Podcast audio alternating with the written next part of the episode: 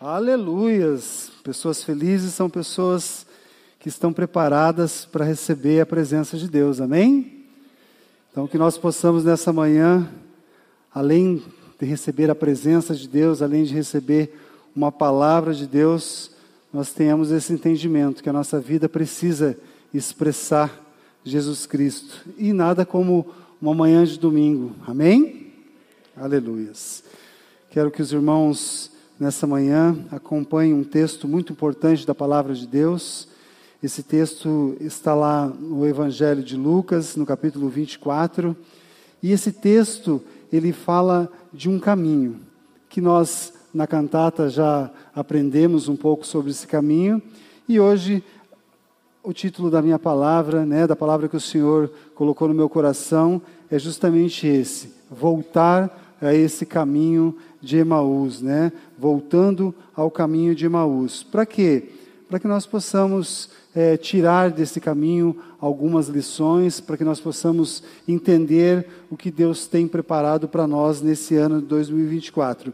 E o texto diz o seguinte: naquele mesmo dia, dois deles estavam indo para um povoado chamado Emaús, a 11 quilômetros de Jerusalém. No caminho, conversavam a respeito de tudo o que havia acontecido e, enquanto conversavam e discutiam, o próprio Jesus se aproximou e começou a caminhar com eles. Mas os olhos deles foram impedidos de reconhecê-lo. Eles lhes perguntou sobre o que vocês estavam discutindo enquanto caminham. E é essa pergunta que o Senhor vai fazer no coração de cada um nessa manhã. O que vocês têm discutido enquanto estão na sua caminhada cristã? O que vocês têm falado? O que vocês têm ouvido? Quais as lições que vocês têm tirado para as suas vidas? Vamos orar. Amado Espírito Santo, nós clamamos, Pai, nessa manhã, por Sua presença em nossos corações e mentes. Que essa palavra, Deus, seja uma semente poderosa a ser discernida por nossa mente e os nossos corações sejam um solo fértil onde a palavra será plantada e reproduzirá frutos de eternidade para as nossas vidas. Que nessa manhã possamos receber uma unção de ousadia e sermos como os apóstolos que levaram as boas novas até os confins da terra, seja através do testemunho pessoal, por meio de suas viagens ou de suas cartas. Nós prometemos, Pai, a Ti toda a glória, em nome do Pai, do Filho e do Espírito Santo de Deus. Essa palavra Emaús é uma palavra grega, né? Nós já fomos ensinados aqui sobre isso, e ela deriva de uma palavra em hebraico. E buscando o significado da palavra Emaús, foi uma grande surpresa quando, além dos significados que a gente já conhece, né, como fontes de águas quentes, como águas termais, ou até mesmo banho quente, outra definição que mais chamou a minha atenção é busca de conselho. Essa é uma definição que é, eu espero né, que esse texto ele nos ensine algumas lições para a nossa vida cristã. E esse significado em especial, ele nos ensina três coisas. Ele nos ensina que Jesus se aproxima das nossas vidas, ele nos ouve com paciência e ele pergunta sobre aquilo que tem nos preocupado. E só então ele nos direciona com um bom conselho. Foi o que aconteceu, né, aqueles dois é, personagens ali da estrada de Maús quando eles tiveram esse encontro com Jesus. E o texto sobre os discípulos de Maús, ele também nos ensina que o conhecimento sobre a pessoa de Jesus, essa intimidade que nós temos que ter com ele, a inserção na comunidade dos seus seguidores, ou seja, a igreja, e o testemunho da sua ressurreição, eles são progressivos e constantes. A nossa caminhada cristã, o que a gente chama hoje de caminhada cristã, ela também precisa ser um processo contínuo. Nós aceitamos o senhorio de Cristo, nós aceitamos Jesus como único e suficiente Salvador. E a partir de então nós começamos um processo. O nome desse processo é caminhada cristã. E conforme for a progressão, conforme for os passos que nós dermos em direção ao propósito que Deus tem para as nossas vidas, nós vamos conseguir alcançar todo o plano, todo o propósito, todo o objetivo que Deus tem sobre nós desde a fundação do mundo.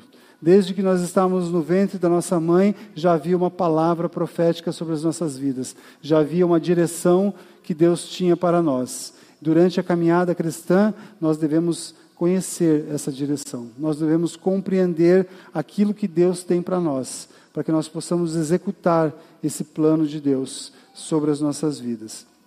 Então, para conhecer Jesus Cristo, é necessário caminhar com Ele, escutar atentamente a Sua palavra, sentar-se à mesa com Ele e deixar que Ele parta e reparta o pão da vida. É imprescindível que isso aconteça. Nós temos três ensinamentos práticos nesse momento, né? É caminhar, escutar e estar ali com Ele à mesa. Para quê? Para que Ele venha repartir e repartir o pão da vida conosco. Só que tem um problema. Eu escutei né, um, um colega meu de, de trabalho que frequenta uma outra igreja, né? E ele me contou um, um testemunho, né? Por quê? Porque há muitos crentes que eles esperam o partir do pão, mas não querem repartir o pão. Vou falar de novo. Há muitos crentes que esperam o partir do pão, mas não querem repartir o pão. E o que ele me disse foi o seguinte: que muitos querem usufruir do ar-condicionado, né? na igreja dele lá, uma igreja de dois mil membros, tem ar-condicionado, tem água gelada, tem ali os banheiros limpinhos e equipados, tem as salas pedagógicas do Ministério Infantil, onde as crianças são ensinadas e cuidadas, né? É, a igreja e toda a sua estrutura tecnológica, equipamentos de imagem, luz e som de última geração, mas eles não querem ser fiéis nos dízimos e nas ofertas. Ainda bem que não é essa igreja, né? é a outra que ele está falando. Quanto mais se a gente falar em oferta de aluguel. Querem o partir do pão, mas não querem repartir o pão. Amados, é uma honra nós pagarmos o aluguel da nossa amada casa de oração. É uma honra. Eu testemunhei até com a, a minha supervisão, né, que é, eu tinha um grande problema com cartão de crédito há muitos anos atrás. E um dia é, Deus me iluminou com essa esse feeling aí de no começo do ano pegar o meu cartão de crédito, passar a oferta do aluguel do ano inteiro, né, parcelar ali em 12 vezes. Amados, nunca mais eu tive problema com o meu cartão de crédito. Hoje ele é uma benção na minha vida. Quando eu preciso dele, e eu espero não precisar, mas quando eu preciso, eu consigo honrar as minhas contas. Eu não tenho problema com cartão de crédito. Porque um dia eu entendi que se eu colocasse esse cartão de crédito no altar do Senhor como uma oferta de aluguel e iniciasse o ano tendo essa atitude, eu teria esse discernimento e essa disciplina. E o Senhor me ajudaria nisso para que eu não tivesse mais problema com o cartão de crédito. Fica a dica, né? Para mim serviu. Espero que sirva para vocês esse bom conselho também. Então a nossa participação no reino, ela não está restrita ao conhecimento de Jesus, mas depois de reconhecê-lo, é necessário realizar imediatamente o caminho de volta para a igreja. É, é necessário compartilhar a experiência do encontro com o Senhor, professar juntos a fé comum e realizar as obras do reino de Deus na face da terra. Assim que eles reconheceram Jesus, eles correram para contar essa novidade. Nós também precisamos ter essa atitude, né, igual aos discípulos. Por quê? Porque a experiência de conhecer Jesus Cristo muda nosso modo de pensar, sentir e agir. E é essa experiência que vai é, realmente nos converter em seus discípulos e seguidores. Nós precisamos, é, ao nos entendermos como discípulos de Jesus, mudar o modo de pensar, o modo de agir, o modo de sentir, como nós nos comportamos diante das pessoas, para que elas façam uma leitura de Jesus em nossas vidas. Há muitos uh, analfabetos de Bíblia, né? há muitas pessoas que não têm nenhum conhecimento da Bíblia, nem da história de Jesus, nem daquilo que Jesus fez por toda a humanidade. E quando nós vamos falar de Jesus, a primeira leitura que eles farão será o testemunho que nós damos enquanto cristãos. Por isso que é importante, né? Aquilo que nós fazemos, aquilo que nós dizemos, é aquilo que nós expressamos de Jesus. Porque a graça de Deus, ela nos atinge nos caminhos mais variados e inesperados das nossas vidas. Ela passa por toda a nossa experiência, tudo aquilo que vivemos, tudo aquilo que compreendemos, e ela se infiltra nas brechas que foram abertas pelas decepções e pecados e ela vai soprando essa brasa de esperança que você tem no seu coração, que eu tenho no meu coração, que nós temos em nossos corações, que permanecem acesas. A graça de Deus vai soprando para que isso se transforme num fogo ardente. Né? Nós aprendemos ontem, foi ministrado nessa casa de oração ao culto do GAC, que o fogo precisa estar permanentemente aceso nós precisamos produzir a lenha que vai queimar esse fogo. E ontem eu fiquei pensando sobre isso, eu digo, mas e se eu não tiver essa lenha? Então que seja você a lenha. Foi isso que o Espírito me deu à noite quando eu estava orando. Que seja você então a lenha. Porque esse fogo, ele já foi aceso pelo Senhor há muito tempo.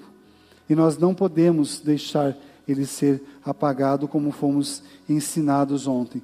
Então, os caminhos até Jesus Cristo, eles podem ser longos e difíceis. Sabe aquele que veio pela dor para a igreja, assim como eu, ou curtos e fáceis. Aquelas pessoas que vieram pelo amor, que nasceram na igreja, que tiveram uma vida íntegra e que um dia ouviram o chamado e decidiram servir ao Senhor. Isso vai depender desse contexto em que vivermos, mas a experiência do encontro pessoal com Jesus Cristo, ela é imprescindível, primeiro, para conhecê-lo e depois reconhecê-lo. Aqueles discípulos conheceram Jesus, mas chegou um momento das suas vidas que os seus olhos foram fechados. O apóstolo Paulo, ele escreve que diante da iniquidade, diante da dureza de coração, há uma cauterização da mente e do coração, e a pessoa passa a não perceber mais é, Deus, não perceber mais o Criador, passa a não discernir mais o propósito que Deus tem sobre a sua vida, não ouve mais o chamado. Né? É, é, esses meninos aí, eles eram os primeiros desviados da igreja. Né?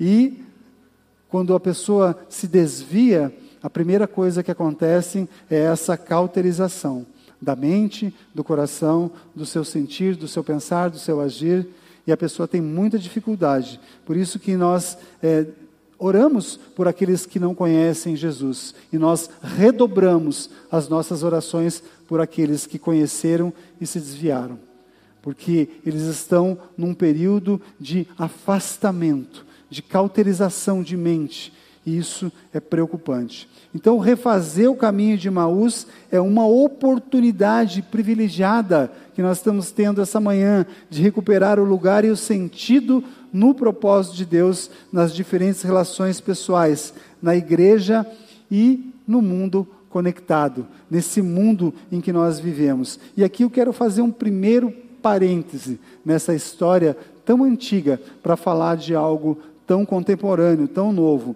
Esse é o grande desafio da igreja, estar vivendo num mundo conectado. Nós temos, esse texto é uma reportagem que eu vi, né? Nós temos aplicativos de mensagens e redes sociais, é, é a gente vê que eles cresceram assustadoramente. E o mundo se converteu num chat contínuo, né? um bate-papo. Eu converso com um amigo meu na Alemanha, outro que está no Japão, outro que está nos Estados Unidos. Só que, na verdade, não há uma coerência em traduzir essa, express, essa expressão chat por bate-papo. Por quê? Porque a gente vive atualmente num preocupante paradoxo, né? uma, uma ambiguidade aí. No meio desse chat mundial, desse bate-papo mundial, a conversação entre as pessoas emudeceu.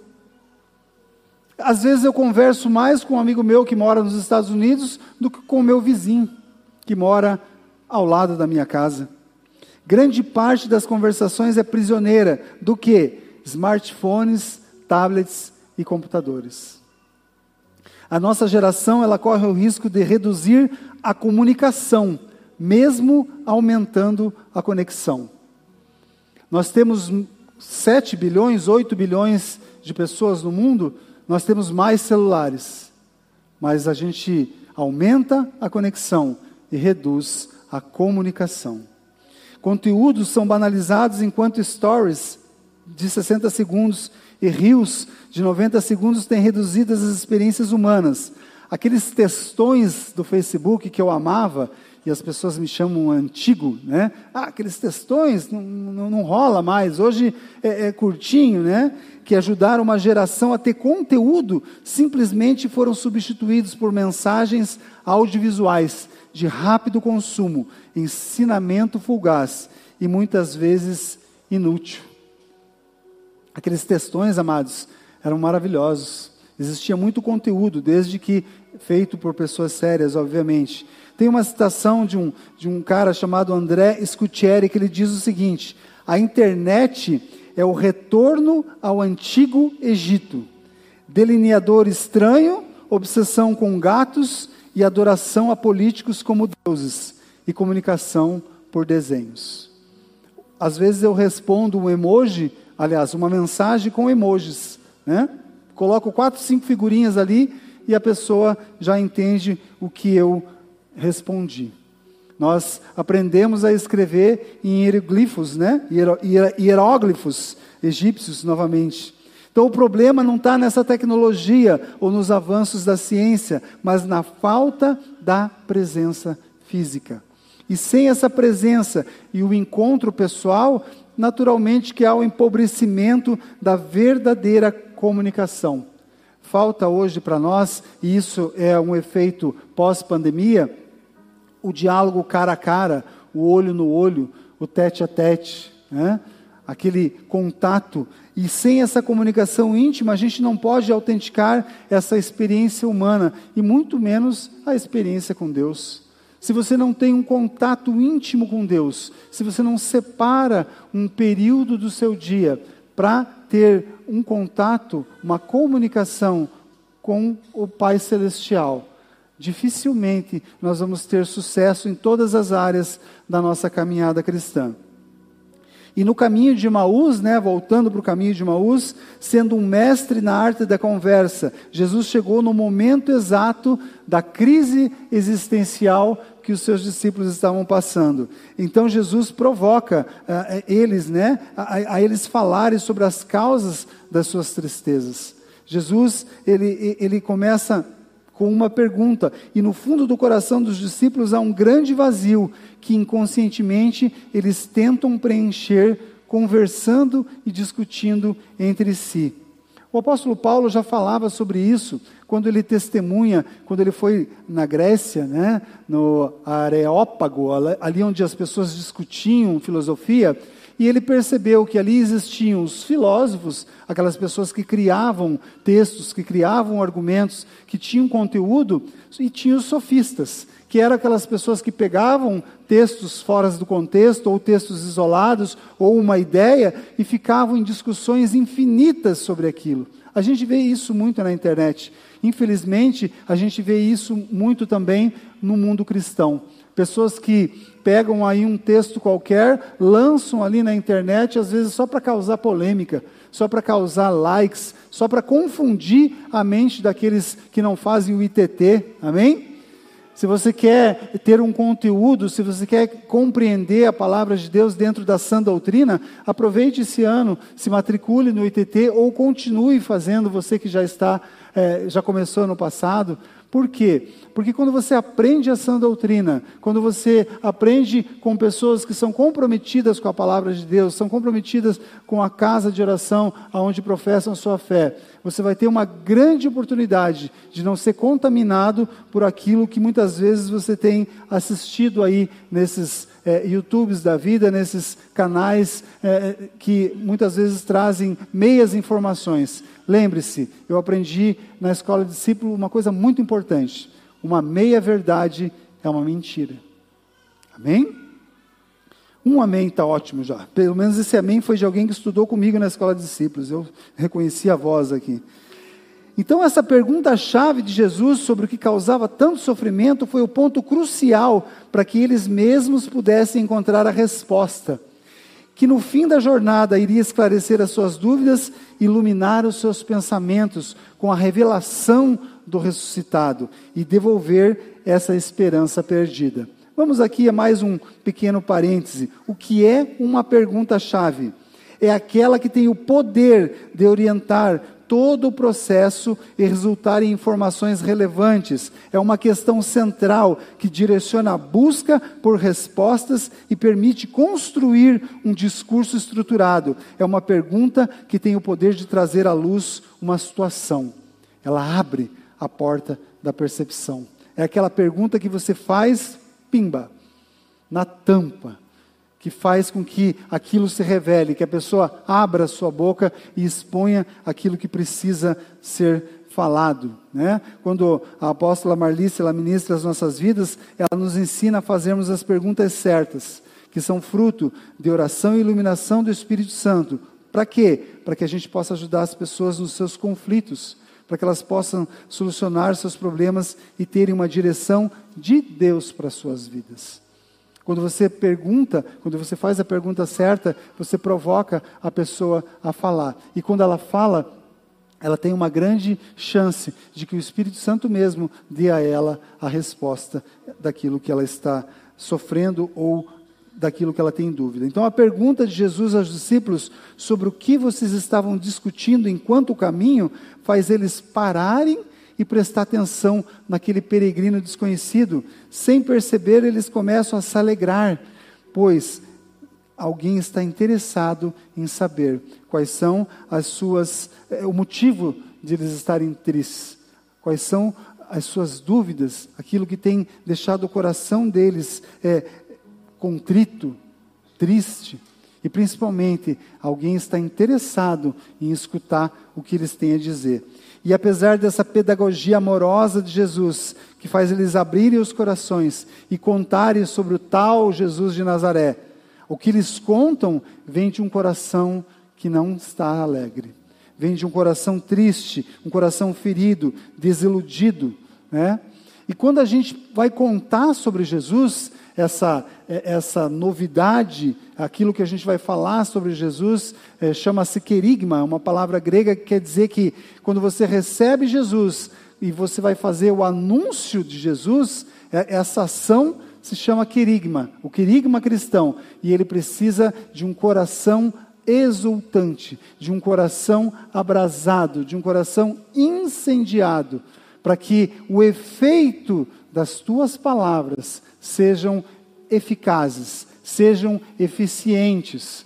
Como que eu vou contar da minha novidade de vida se eu estou triste, desiludido? Ah, Jesus morreu, agora acabou, né? A igreja não existe mais. Era esse o sentimento deles. Então, querigma ele se refere ao primeiro anúncio da fé que os apóstolos dirigiam aos judeus e pagãos com a finalidade de converter suas vidas à novidade do evangelho em Cristo eram frases curtas e testemunhais, né? É, menos do que eu falo e mais do que eu sou, para que haja um, realmente um convencimento do outro lado. Os apóstolos eles apresentavam o Deus revelado por Jesus e a novidade de vida que os levavam a serem enviados ao caminho, à verdade e à vida. Se você tem esse desejo, se age em seu coração essa questão de falar sobre Jesus, de ser um missionário, de ser um evangelista, de ser alguém que sonha em transformar a, a, vida dos seus familiares como Cristo transformou a sua, o seu coração precisa estar incendiado. O seu coração precisa ser transbordante para que você possa passar isso para as pessoas, para que elas façam uma leitura da sua vida e isso desperte essa curiosidade, traga elas para a igreja. Depois dessa conversa com o peregrino, os discípulos, eles não discutem mais entre si, mas eles insistem que Jesus passe a noite com, com eles, que permaneça com eles naquela noite. E esse pedido feito pelos discípulos permanece conosco. Essa palavra grega que Lucas usou é a mesma palavra que ele usa quando o sentido é expressar o desejo de ser discípulo de Jesus. Quando eles dizem, Jesus, fica conosco, na verdade, não era Jesus para eles, era um desconhecido. Mas quando eles expressam isso na palavra grega, é a mesma palavra usada com o, com o sentido de expressar esse desejo. Eu quero seguir Jesus. O coração deles estava começando a ser incendiado. E no subconsciente dele, como criança que aprende o caminho e até quando é adulto não esquece, estava ali gravado aquilo que eles deveriam ser. O propósito de Deus já estava inserido neles. Jesus ele aceita o convite para estar com os discípulos e a casa de Maús mudou seu ambiente de um lugar de fuga e fechamento para um lugar de acolhida e partilha. Essa casa se tornou um lugar de inspiração para a retomada da comunhão com a comunidade, ou seja, a igreja. Não é evidente que isso acontece nos grupos familiares? Quando você abre a sua casa para os grupos familiares, você dá a possibilidade de que ali aconteça essa reunião, essa comunhão, essa ligação da casa com a igreja. A sua casa está conectada com a casa de Deus. A sua casa é uma extensão da igreja. A sua casa abre as portas para a entrada do Rei da Glória. Isso é algo impressionante. Isso é algo que as pessoas, se tivessem esse entendimento, ia ter briga para abrir a casa, né? Não, é na minha essa semana. Não, não é na minha. Não, vou fazer uma escala então, porque é muita casa, é muita, muitas pessoas estando disponibilizando as suas casas para ter um grupo familiar. Enquanto que muitas vezes a gente encontra uma grande dificuldade em que as pessoas possam abrir os seus lares, para que o Senhor da glória, para que a arca da aliança, para que haja comunhão ali. Amém? Nem um amém dessa vez, meu Deus. Então foi durante o partir do pão que os olhos dos discípulos se abriram e eles reconheceram Jesus. Durante essa ação de repartir o pão, o partir do pão ele continua sendo até hoje, segundo o teólogo Jacques Dupont, o sinal por excelência da presença do ressuscitado, o lugar onde eles podem e devem descobrir essa presença e a partir do qual poderão dar testemunho da ressurreição. Se não há comunhão, se não há partir do pão, se não há evidência de Cristo em sua vida, como que você vai fazer para anunciar Jesus? Precisamos urgentemente voltar ao caminho de Maús, ter novamente um reencontro com Cristo, fazer com que esse reencontro torne novamente os nossos corações capacitados, aptos a anunciar o Evangelho com ousadia. O diálogo entre os discípulos e Jesus ele tem a, a, a essência desse ensinamento cristão. Deus é a palavra criadora e geradora de vida, mas Jesus é a palavra que se manifesta com uma grande conversação. A sua presença junto aos discípulos possibilita a passagem de uma conversa e discussão marcada por tristeza, dor e fuga para uma nova conversação cheia de sentido, cheia de propósito, cheia de alegria. Há um, uma mudança de aspecto, de ambiente. Os discípulos eles viveram o, o verdadeiro pechá, aquela palavra hebraica que quer dizer Páscoa, passagem, né? Eles passaram da discussão é, do, ao reconhecimento, do fechamento à abertura, do lamento ao agradecimento, do desânimo ao entusiasmo. Em resumo, a passagem do coração vazio e duro para um coração transbordante incendiado por Cristo. A verdadeira Páscoa, a verdadeira passagem, a verdadeira ressurreição é quando nós tiramos esse vazio que há em nosso peito, a dureza que há em nosso coração, e ali nós transformamos esse vazio em algo pleno, cheio da presença do Espírito, da presença do Senhor, do entendimento daquilo que nós precisamos fazer. Esse novo chat, essa nova conversação, os arranca da solidão e os faz retornar à comunidade para relatar a boa nova das experiências que tiveram. Eles saem daquele caminho de retorno e fazem uma volta à igreja, à comunidade. Eles dizem: Não sou mais um desviado do caminho de Maú, agora eu faço parte novamente da comunidade daqueles que andaram com Cristo, daqueles que ouviram de Cristo o ensinamento, a direção, a experiência que tiveram. Quando não temos essa presença de Deus, nós somos suscetíveis às más conversações nós damos ouvido aos murmuradores e acabando e acabamos nos tornando murmuradores também. E a consequência é o que? O afastamento da igreja e do propósito de Deus. O apóstolo Paulo, ele deixa claro em 1 Coríntios 15, 33, ele diz: Não vos enganeis, as más conversações corrompem os bons costumes. Pior, Muitas pessoas que se tornaram murmuradores foram responsáveis por contaminar aqueles que se desviaram.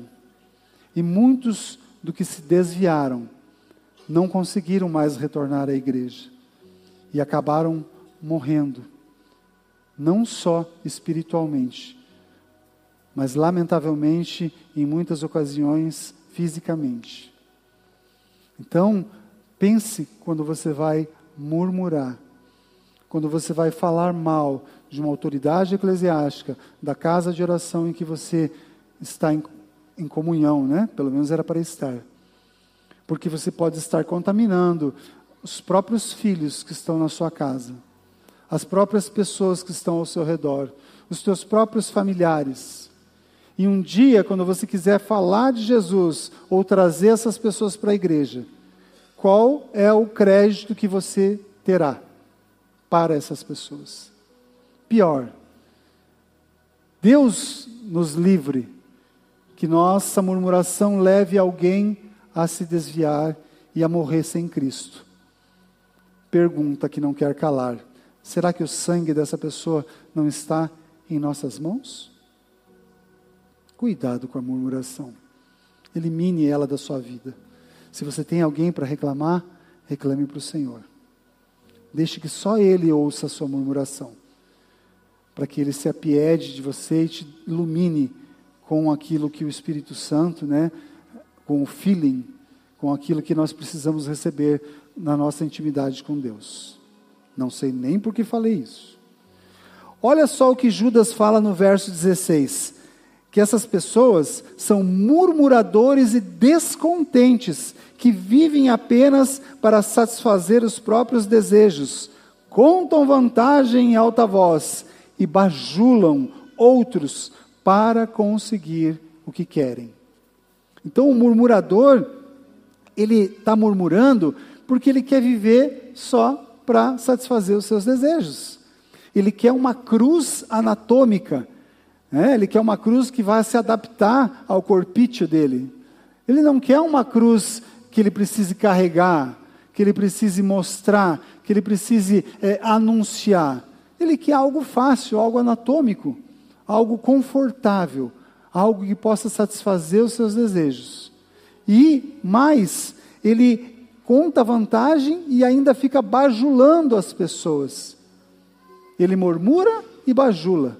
É capaz de falar mal da igreja e bajular a apóstola para mostrar o quanto ele é relevante, o quanto ele é importante, mas ele é um murmurador. As suas palavras são veneno que contaminam muitas pessoas. Cuidado. Se insistirmos em permanecer nessa posição conservadora e irredutível, será muito difícil que haja uma verdadeira conversação e conversão.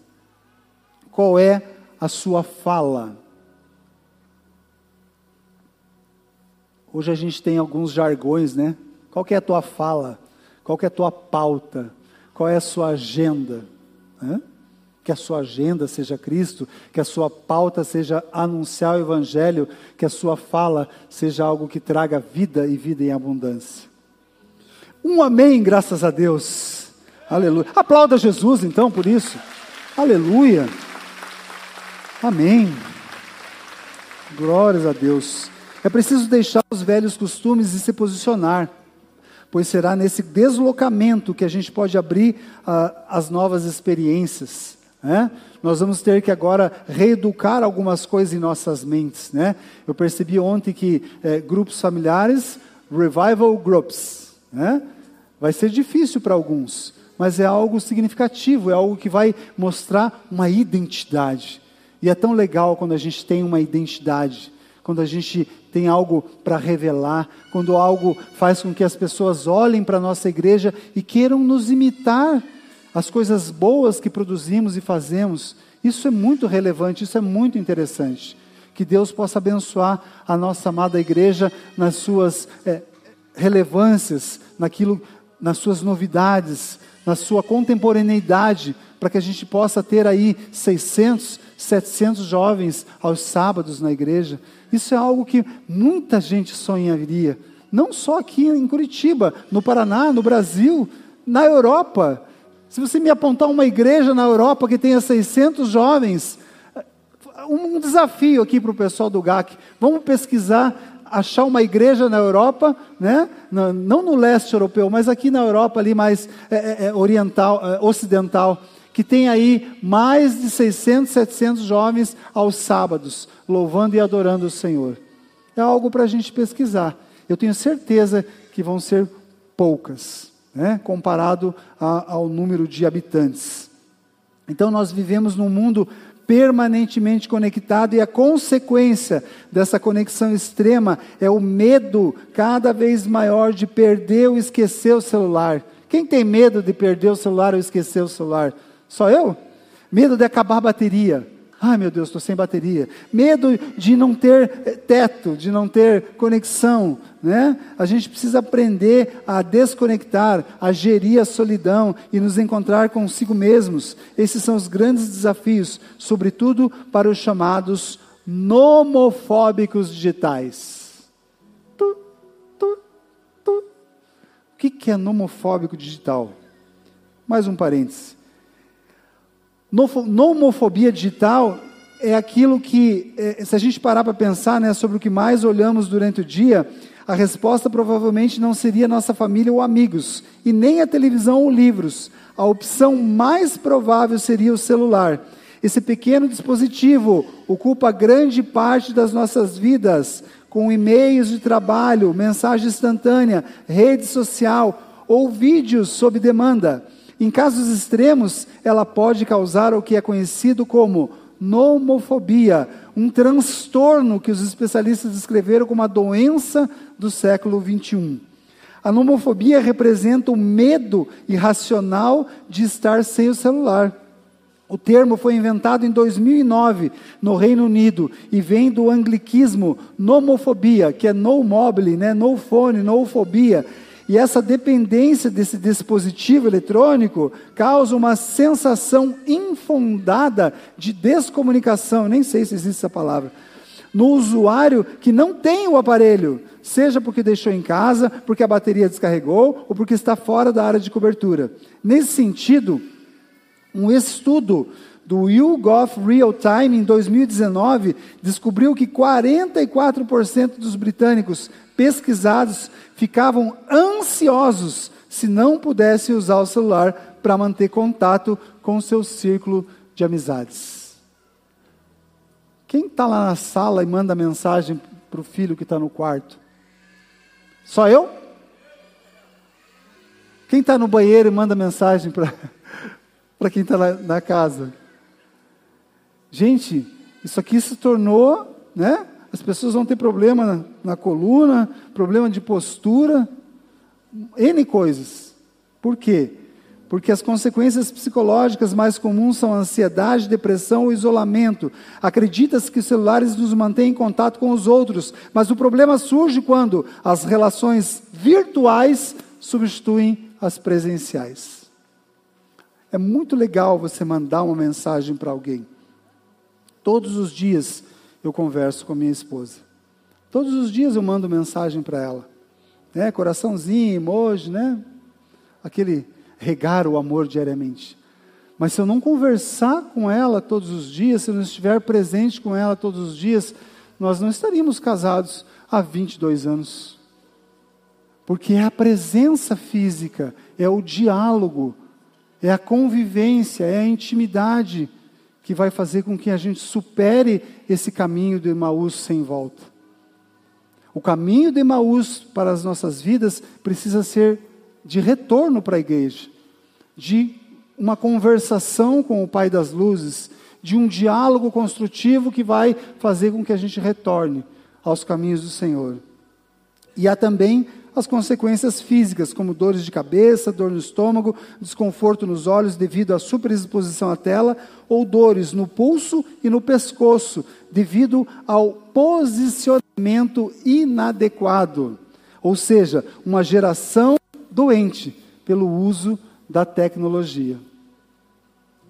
Quem diria que um dia nós iríamos nos render a um dispositivo eletrônico?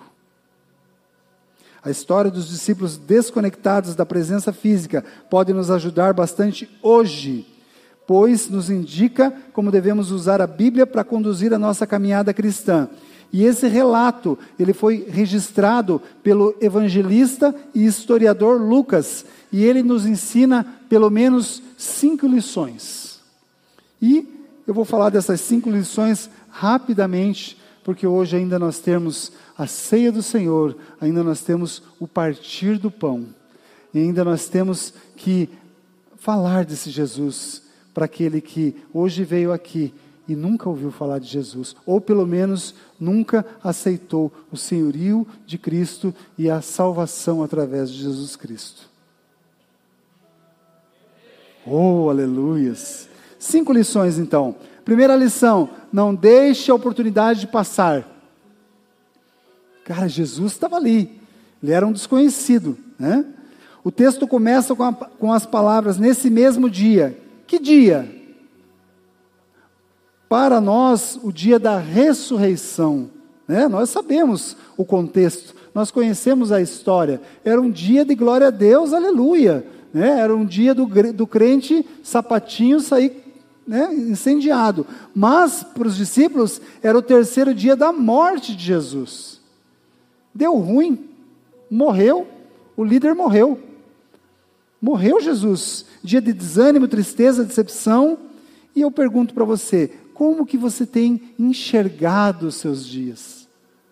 Os seus dias são de ressurreição ou são de morte? Os seus dias estão inseridos no contexto do Cristo ressurreto ou do Cristo crucificado? Boa pergunta, né? Do Espírito Santo. Essa distância aí, a percorrida entre Jerusalém e Maús, é de 11 quilômetros. E um judeu ele não poderia caminhar mais do que um quilômetro, senão eles tinham vazado no sábado mesmo. Então, na oportunidade seguinte, no domingo, eles começaram a caminhar. E essa cena, ela representa essa desintegração da igreja. Estavam todos reunidos, só que quando você lê lá atrás, na hora da crucificação, só João e a mãe de Jesus. Cadê os outros? Cadê a igreja? Cadê os 70, os 150, os 500? Cadê a galera? Vazaram. A igreja se desfez. Jesus foi em cana, Jesus foi torturado, Jesus foi crucificado, Jesus morreu. Na mente deles, esse era o dia que eles estavam vivendo. E de repente, sem que seja reconhecido, Jesus ele surge no caminho dos desviados. Lucas nos ensina que Jesus não é um defunto que ressuscitou. Jesus é um corpo glorificado. E agora era a hora de você dar um aleluia, glória a Deus muito grande. Jesus não é um defunto que ressuscitou. Jesus é um corpo glorificado que voltou para cumprir as Escrituras e cumprir o plano perfeito de Deus. E uma lição extremamente importante é perceber que Jesus age através dos verbos que Lucas usa. Ele aproximou-se, ele caminhou com eles e ele perguntou. Aproximar, caminhar, perguntar. Jesus ele não veio dando de dedo ou veio citando passagens bíblicas com a intenção de corrigir eles ou só de corrigir. Jesus ele criou um ambiente de fraternidade, onde seria possível explicar o sentido da vida de um discípulo e o processo da caminhada cristã, bem como as escrituras. E isso serve para nós, líderes. Essa atitude amorosa muitas vezes nos falta para gerirmos nossos grupos ou liderados. Evitamos nos aproximar uns dos outros e mantemos uma distância segura. Hã? Você lá, eu cá. Evitamos caminhar juntos e queremos dar soluções às pessoas, sem ao menos conhecer o contexto de suas vidas ou a realidade dos nossos irmãos em Cristo. Como eu irei orientar uma pessoa que eu não tenho o conhecimento da realidade que ela vive? Só, né? A gente tem obviamente, uma inspiração do Espírito, algo que a gente ora, algo que a gente direciona, mas para a pessoa que recebe é muito superficial. Quando nós temos essa intimidade e a gente tem uma palavra de Deus, essa conexão, ela com certeza vai acontecer. Amém? Amém. Evitamos caminhar juntos, né? E a gente quer ter esse contexto aí para falar alguma coisa. E é exatamente por conta disso que as nossas reuniões, muitas vezes, ou exortações, elas não têm um efeito prático. Né? A vida cristã é muito prática. Essa lição ela termina com Jesus perguntando sobre o que vocês estavam discutindo enquanto caminho, ou seja, Jesus ele abre uma oportunidade para que eles exponham a sua realidade sem julgamento, sem moralismo, né? E Jesus parte da realidade deles naquele momento. Jesus não quer saber o que eles fizeram no passado. Jesus não quer saber o que eles podem fazer no futuro. Jesus quer saber o que eles estavam discutindo naquele momento. Jesus parte da realidade deles. E isso é algo que nós precisamos aprender e executar. Lição 2: fale enquanto pode e a pessoa certa. No filme O Resgate do Soldado Ryan, o capitão está na frente da sua tobra, é o Tom Ranks, e o pessoal de trás, né, os soldados, estão ali discutindo, reclamando. Daqui a pouco eles dizem: Ó, oh, capitão, a gente eh, não vê você reclamar, você está tá sempre feliz, está tá, tá legal para você essa guerra aqui? E ele responde para eles: Não, eu também tenho as minhas tristezas, eu também tenho as minhas dúvidas, eu também tenho os meus momentos né, difíceis, mas eu reclamo para cima. Um capitão não vai reclamar para um soldado. Se ele reclamar para o soldado, se ele mostrar ali a fraqueza dele, se ele mostrar ali que ele está com medo, como que ele vai poder dar uma ordem, uma direção, como que ele vai estar ali representando aquela tropa? Muitas vezes a gente expõe as nossas vidas ou acaba murmurando e falando para as pessoas erradas. Então, essa é uma lição muito importante quando eles tiveram oportunidade, eles não perderam essa oportunidade e eles falaram para alguém que podia resolver o problema deles, né? É, eles respondem assim: Nós esperávamos que ele ia trazer a redenção de Israel. Falando para o desconhecido. Né? O verbo é esperavam, logo eles não esperam mais. Estavam desiludidos, estavam tristes. A lição número 3, sola escritura, ou seja, Jesus, quando ele responde, depois que ele deu a oportunidade, que ele ouviu, que ele se aproximou, ele responde na palavra de Deus. Ele responde seguindo as Escrituras. Ele diz que após criar um ambiente seguro e ter escutado a realidade dos discípulos, Jesus busca exortar usando as Escrituras. Ele lhes disse: Como vocês custam a entender e como demoram a crer em tudo que os profetas falaram. Eles eram judeus, eles conheciam a palavra, mas eles não discerniam a palavra. Há algo interessante nessa fala de Jesus que a gente pode aprender. O que custou aos discípulos não foi o saber, foi o entender. Além de conhecer Jesus, nós precisamos reconhecê-lo. Porque ao conhecer Jesus, nós somos como Jó 42, 5. Antes ouvia falar de ti, agora os meus olhos te veem. Quando você reconhece Jesus, ele se torna algo vivo. O Logos se transforma em rema. Aquilo que você ensinar sobre Jesus, aquilo que você falar de Jesus, vai ser uma realidade expressa por a sua vida. E isso vai ter um efeito muito mais prático. A quarta lição, o partir do pão. Né? Quando eh, chega ao final da jornada e eles é, convidam Jesus para entrar, eu me lembro muito do sobrinho de Abraão. Hebreus 13, 2 diz assim: ó, não se esqueçam da hospitalidade, foi praticando-a que, sem um saber, alguns acolheram anjos. A mesma oportunidade que nós temos de ter a presença de Jesus em nossas casas, quando a gente abre a porta para receber o grupo familiar. Muitas vezes a gente está abrindo a porta para os anjos, para Jesus, para a arca da aliança. Porque é uma oportunidade que nós temos, é uma honra que nós temos. E nós não temos discernido isso. Então, criar esse, eu creio né, que esse ponto central da história é, é, é, é algo muito relevante, porque isso não mudou a, a, a, vida deles, mas o convidado Jesus, quando entrou na conversa, quando entrou na casa deles, quando pôde se apresentar a eles, é, quando estava à mesa com eles, ele tomou o pão, deu graças, partiu e deu a eles. E isso deu a eles o entendimento, o discernimento, eles reconheceram. Então os olhos deles, deles foram abertos, eles reconheceram e ele desapareceu da vista deles. Né? Amados, é, a palavra de Deus ela é capaz de fazer arder o coração, mas para abrir os olhos é necessária também a experiência de comunidade, de celebração e de partir o pão.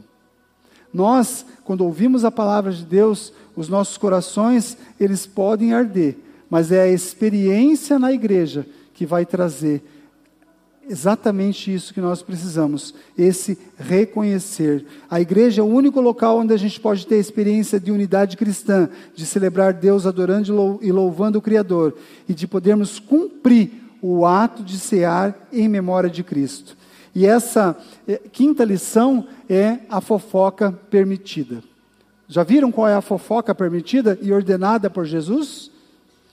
É o id é aquilo que você precisa fazer depois de conhecer Jesus, depois de reconhecer Jesus, é anunciar Jesus, é falar de Jesus. Essa experiência tremenda com a presença de Jesus ressuscitado exige que ambos possam ir e fazer aquilo que se chama o ID.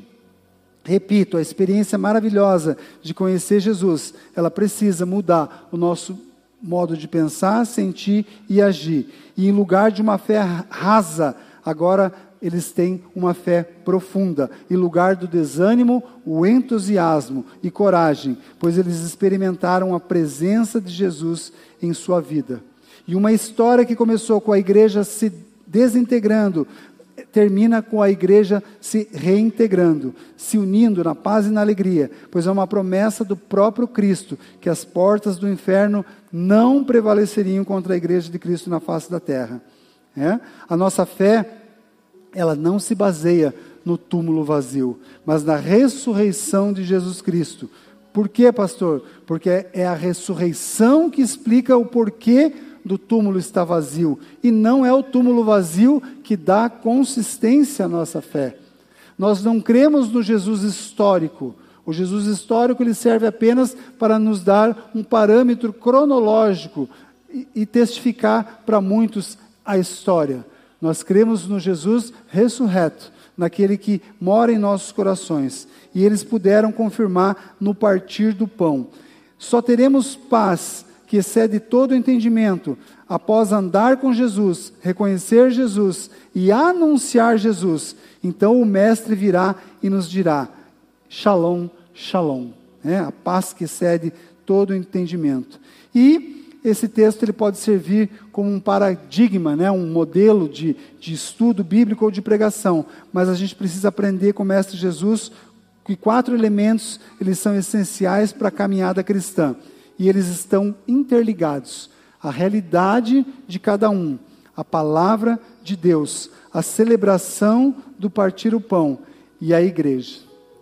E é na integração desses aspectos da vida cristã que a Bíblia se torna lâmpada para os nossos pés. Amém, amados?